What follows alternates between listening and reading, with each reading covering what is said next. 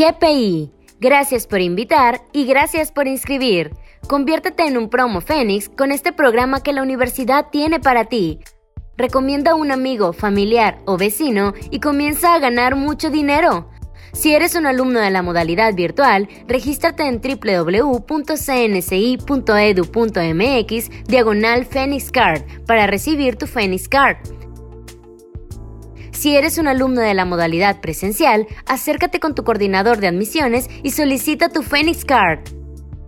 Por cada persona inscrita, te depositaremos 750 pesos. ¿Qué estás esperando? Esta es tu oportunidad. Consulta vigencia, términos y condiciones, aplican restricciones, sujeto a disponibilidad.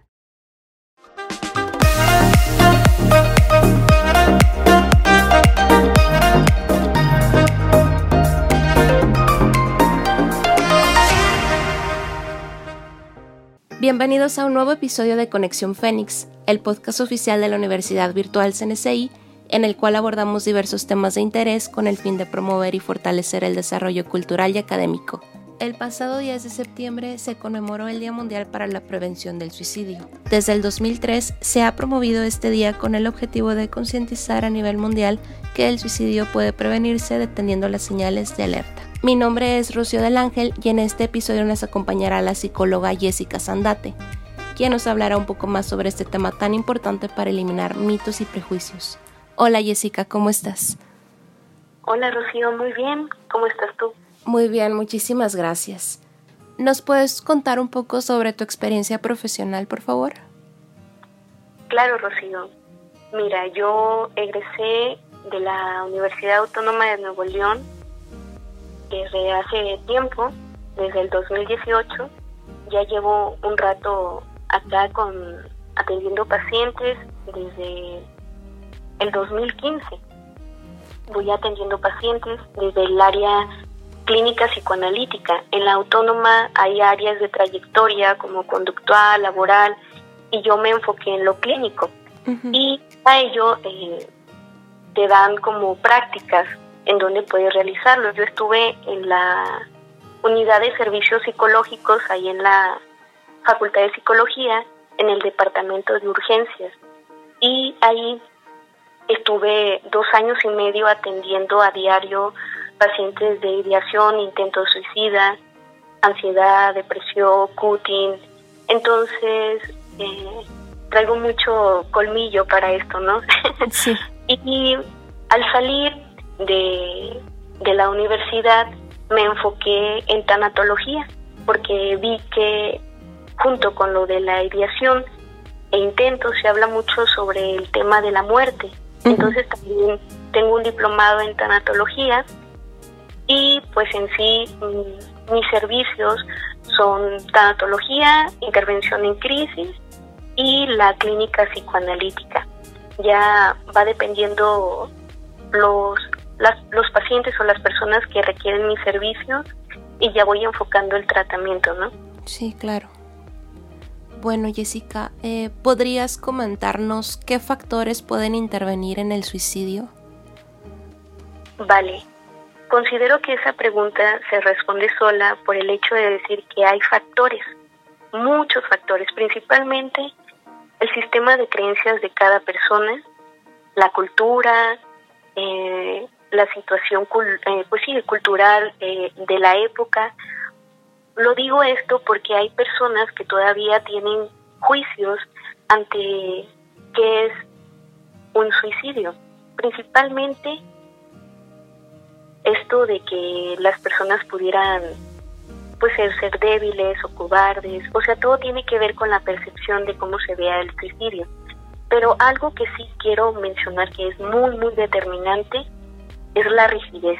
Cuando una persona es muy rígida ante su sistema de creencias, eso posibilita a que se potencialice más el acto.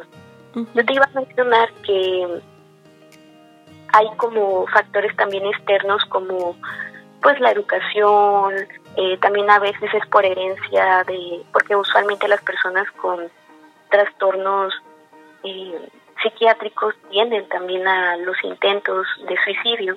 Sí.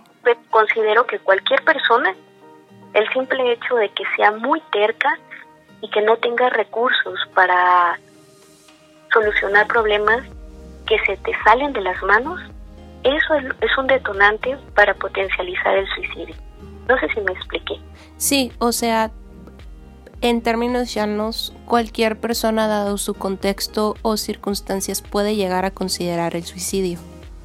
Claro, y principalmente que todo el mundo ha pensado en algún en alguna ocasión en morirse y considero que también, o sea, la muerte es algo tan natural, pero lo que no es natural es cómo lidias con ello, ¿no? O sea, esto de que el suicidio no es una solución, sí es una decisión permanente, pero muchas personas lo ven como una solución, pero no va por ahí. Y es ahí donde tú entras. Claro, o sea, el, si te das cuenta, es el hecho de, de abrir contexto, de tener panorama, de tener flexibilidad, de que hay otras maneras de solucionar esta situación que se te está saliendo de las manos, ¿no? Sí, y considerando todo esto, podríamos decir que el suicidio se puede prevenir, pero ¿de qué manera tú lo has tratado?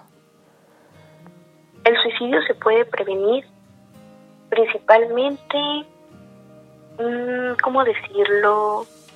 Al momento de normalizar cosas. O sea, es como esto de el simple hecho de decir que alguna vez hemos pensado en morir. ¿Y qué pasaría? ¿Quién iría al funeral? Eh, ¿Cómo lo haríamos? O sea, de alguna manera es normal cuestionarnos sobre nuestra, nuestra existencia de qué pasaría si no estuviéramos aquí. Eso. Y algo principalmente, cuando las personas toman la decisión de suicidarse, usualmente ya hicieron todo un plan, un plan en donde ya sé quién va a ir a verme, ya sé quién va a sufrir, o sea, todo esto. ¿Cómo se previene? El simple hecho de tener conciencia de que todo el mundo lo ha pensado en un momento de crisis y que es que es humano, o sea, que es normal pensarlo.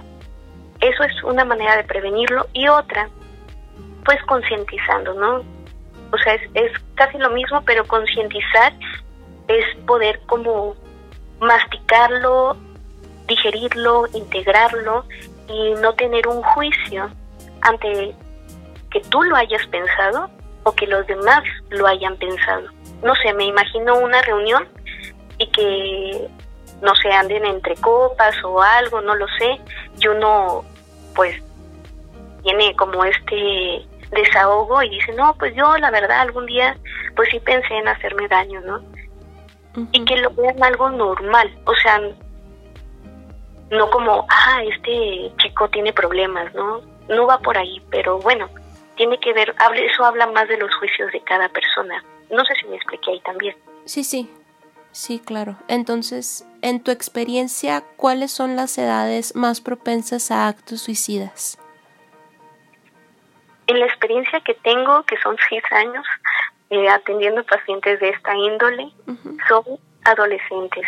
O sea, en la adolescencia, usualmente casi no veo pacientes, no sé, de 40 años pensando en el suicidio.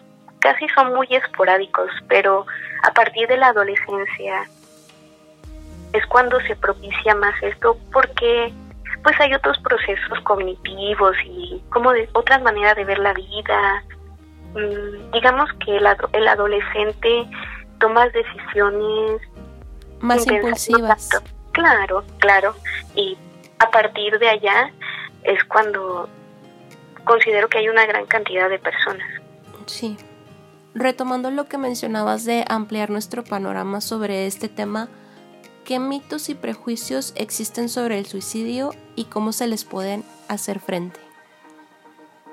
Mm, comenzando sabiendo que para todo hay mitos y un prejuicio, para todo, Rocío.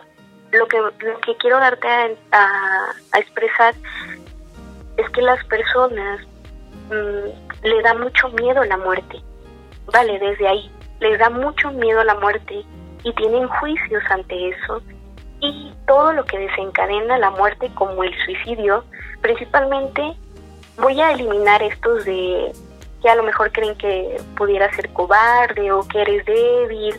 También hay otros de que cómo puedes pensar esto, cómo le puedes hacer esto a tu familia, o sea, mucha moral. Considero que los mitos y los prejuicios tienen una base moral y cualquier juicio que te, se te ocurra se puede atribuir a este tema. Muy bien. ¿Vale?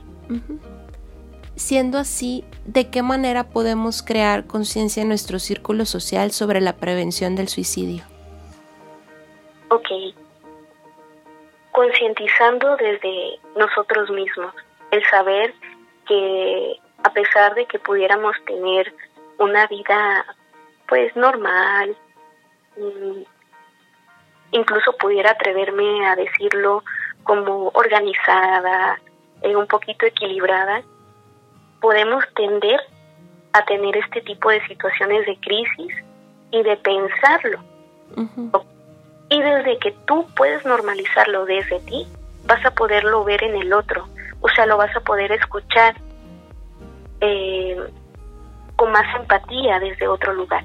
Ejemplo, cuando eres ya muy consciente de esto, si un compa, un amigo, un compañero, un familiar te dice, ¿sabes qué?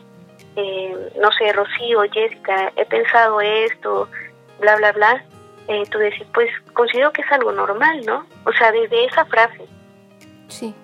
O sea, yo también lo he pensado, o sea, da curiosidad a veces quién pudiera ir al funeral o esto, ¿no? O sea, el decirlo con calma, el decirlo normal, y eso da apertura a que el otro pueda escuchar como que pues que no es raro o que no es una mala persona. Desde ahí, desde que se quita el juicio, empezamos a, concientizar y dar apertura a la empatización. Entonces, que la otra persona se sienta acompañada, que no piense que solamente ella lo ha pasado y que nada más él está pasando en esa situación. Vale, sí, o sea, eso, o sea, y no solamente él, todo el mundo, todo el mundo ha pensado en la muerte. Y en qué pasaría todo esto, ¿no? Incluso ahorita, si tú no lo has pensado, pudieras estártelo imaginando, o las personas que nos, nos están escuchando. Y es desde ahí, el analizar qué prejuicios también tenemos y una vez trabajando en esos juicios podemos ayudar al otro, acompañarlo. Pero si es otro caso en donde te da mucho ruido, si te da mucho ruido este tema, también mm, sí, dar una validación de, ¿sabes qué? Yo no puedo con este tema, me da mucho ruido, mejor, mira, te paso el número de este psicólogo eh, y pues habla con él, con él, ¿no? O sea, como también esto de, hay personas que se les dificulta mucho este tema, pues por lo mismo de, a lo mejor que hayas tenido un familiar que también se haya suicidado, pero si te das cuenta, Rocío, todo tiene que ver con los juicios que tenemos ante este tema. Claro. Y por decir, yo te soy muy sincera, en mi experiencia personal, con mi contexto, lo que yo haría en dado caso de que un amigo o familiar se me acercara y me dijera, ¿sabes qué? He pensado en esto, tengo estos problemas y realmente no encuentro una solución yo no me siento una persona preparada para poder aconsejarle y lo que yo haría, ¿sabes qué? Yo te escucho, pero vamos a buscar ayuda profesional, porque lo importante es que tú tengas una paz y una estabilidad mental para que ahora sí, ya con esto establecido, puedas volver a buscar una solución, porque como tú lo dijiste en el inicio del podcast, el suicidio es una decisión permanente y la idea es que eso no suceda. Vale, bueno, respondiéndote eso, principalmente el saber cómo decir al otro cómo tener ayuda. Yo considero que se podría hacer desde otro lugar.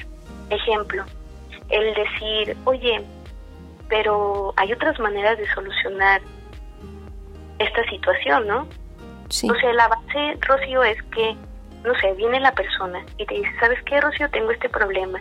Y tú le dices, vaya, oye, yo no, no sé cómo resolverlo, pero tú cómo has resuelto otros problemas, ¿no? Pues así, así. Y va a validar esto, ¿no? Creo que esto es en general, el validar de que, oye, compa, la verdad, no sé cómo solucionar este problema, pero sé que hay una solución. O sea, hay otras maneras. O sea, desde el simple hecho de que hay profesionistas que te pueden escuchar desde otro lugar, porque tú le puedes decir, yo te puedo dar un consejo, pero va a ser en base a mi experiencia. Exactamente. Y es esto de decirle, pues hay personas que te pueden escuchar de una manera más neutral y sin un juicio. Y allí tal vez te vas a sentir más acompañado y escuchado y vas a ver la situación más claro. Sí, y yo considero que es justamente esa la importancia de los psicólogos, que ustedes cuentan con una preparación y que sobre todo han visto casos previamente que se pueden asemejar a la situación o al padecimiento que puede llegar a tener el paciente que les llegue. Pues sí, algo así.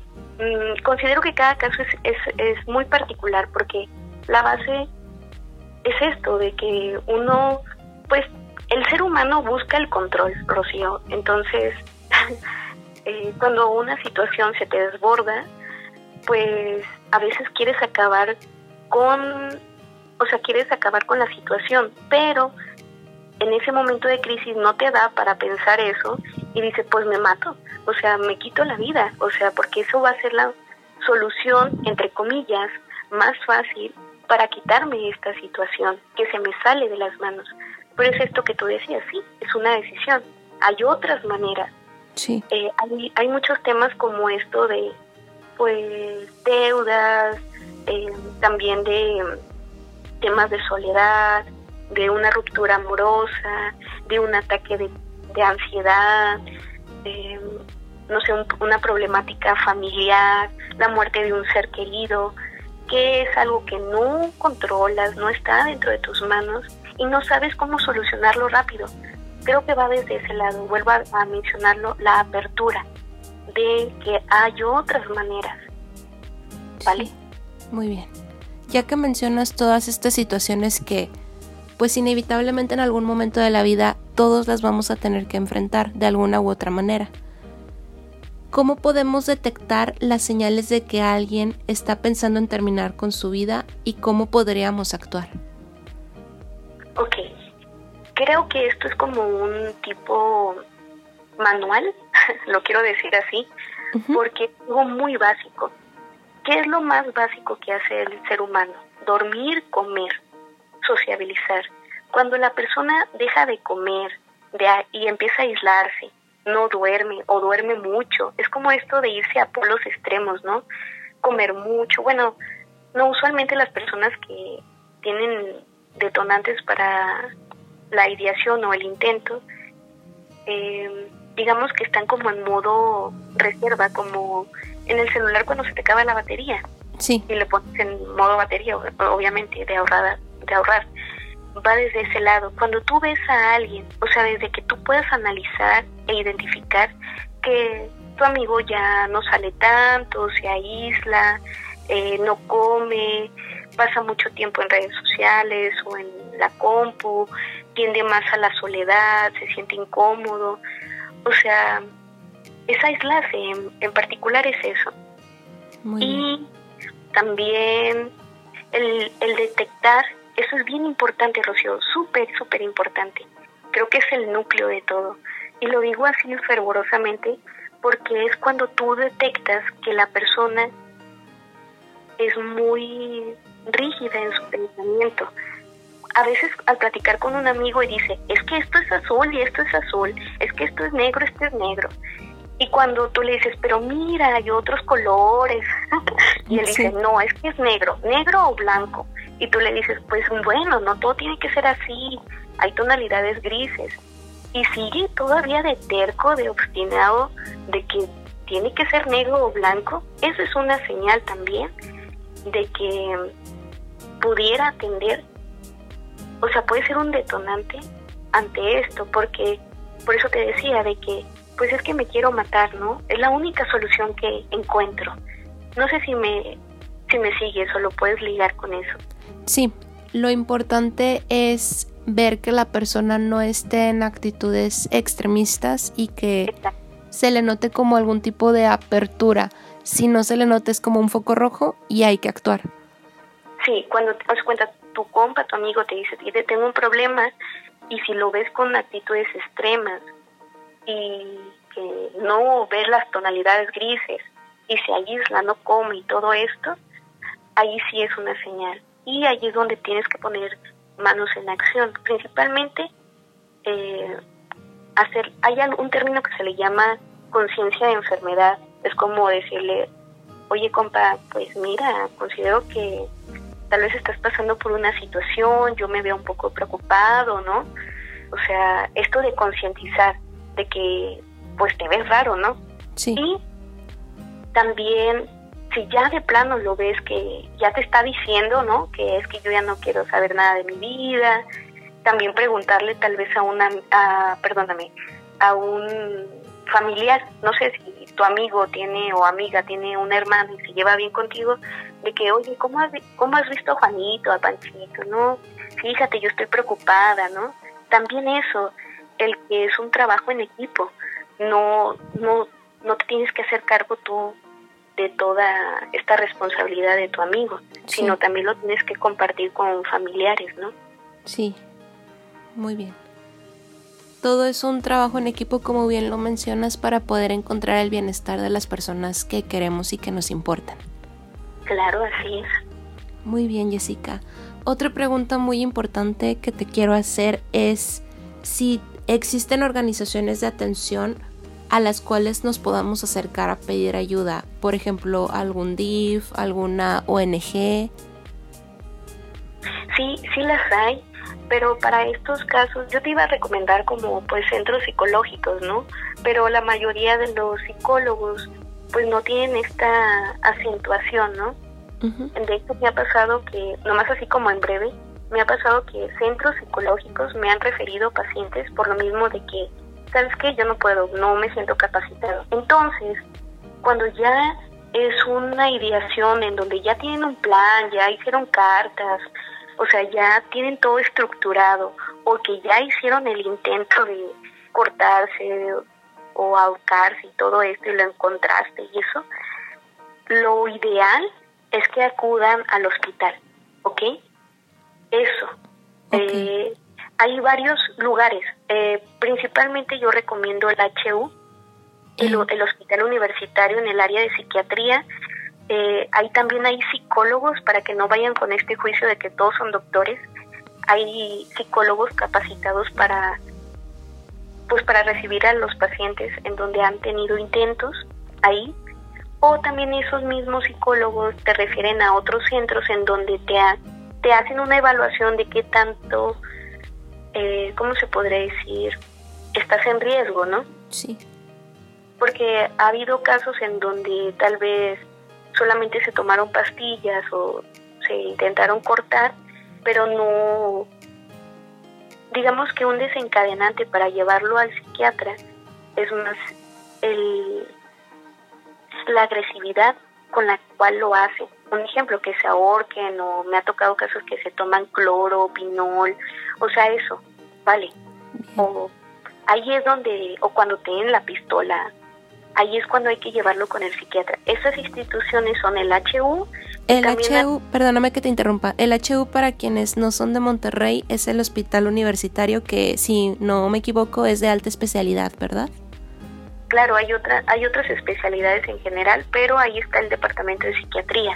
Okay. Y también está, hay otro psiquiátrico en la, en la colonia Buenos Aires, aquí en Monterrey, y también te pueden recibir. Muy bien. Y también hay otra que es para, o sea, casos más tranquis, en donde tal vez, donde yo estuve pues dos años y medio, fue en la unidad de servicios psicológicos de la Facultad de Psicología, que está acá en el campus médico, acá por Mitra Centro. Entonces, ahí también hay una pequeña clínica en donde tú puedes decir, se hace una preconsulta, puedes llegar, o sea, llegas y dices, me da una consulta y te pasan con un psicólogo de inmediato. Ok. ¿Vale? y ahí evalúan y ya hacen todo el trámite.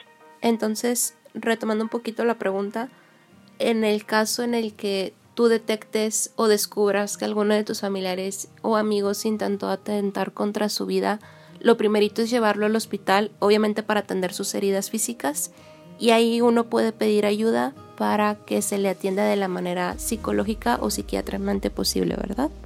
Exacto, sí, es lo más recomendable. O sea, cuando es un intento que, pues, se hicieron daño físicamente. Cuando solamente lo está pensando, es también referirlo con un psicólogo, aunque sea el que el que sea, no importa ahí. O sea, si tú no tienes conocimiento, pues buscas, ¿no? Hay muchas páginas en Facebook de Psicólogos Monterrey, ¿vale? Cualquier psicólogo, el simple hecho es de que se sientan escuchados y que puedan trabajar esta rigidez, ¿no? De cómo ven al solucionar el problema que se les presenta. Sí, inclusive con todo esto de psicología, perdóname, de la pandemia, me llegaron a aparecer en Facebook de que daban consultas en línea o consultas hasta gratuitas. Entonces yo pienso que si necesitamos ayuda o alguien que queremos necesita ayuda, es acercarnos con un profesional de la salud mental.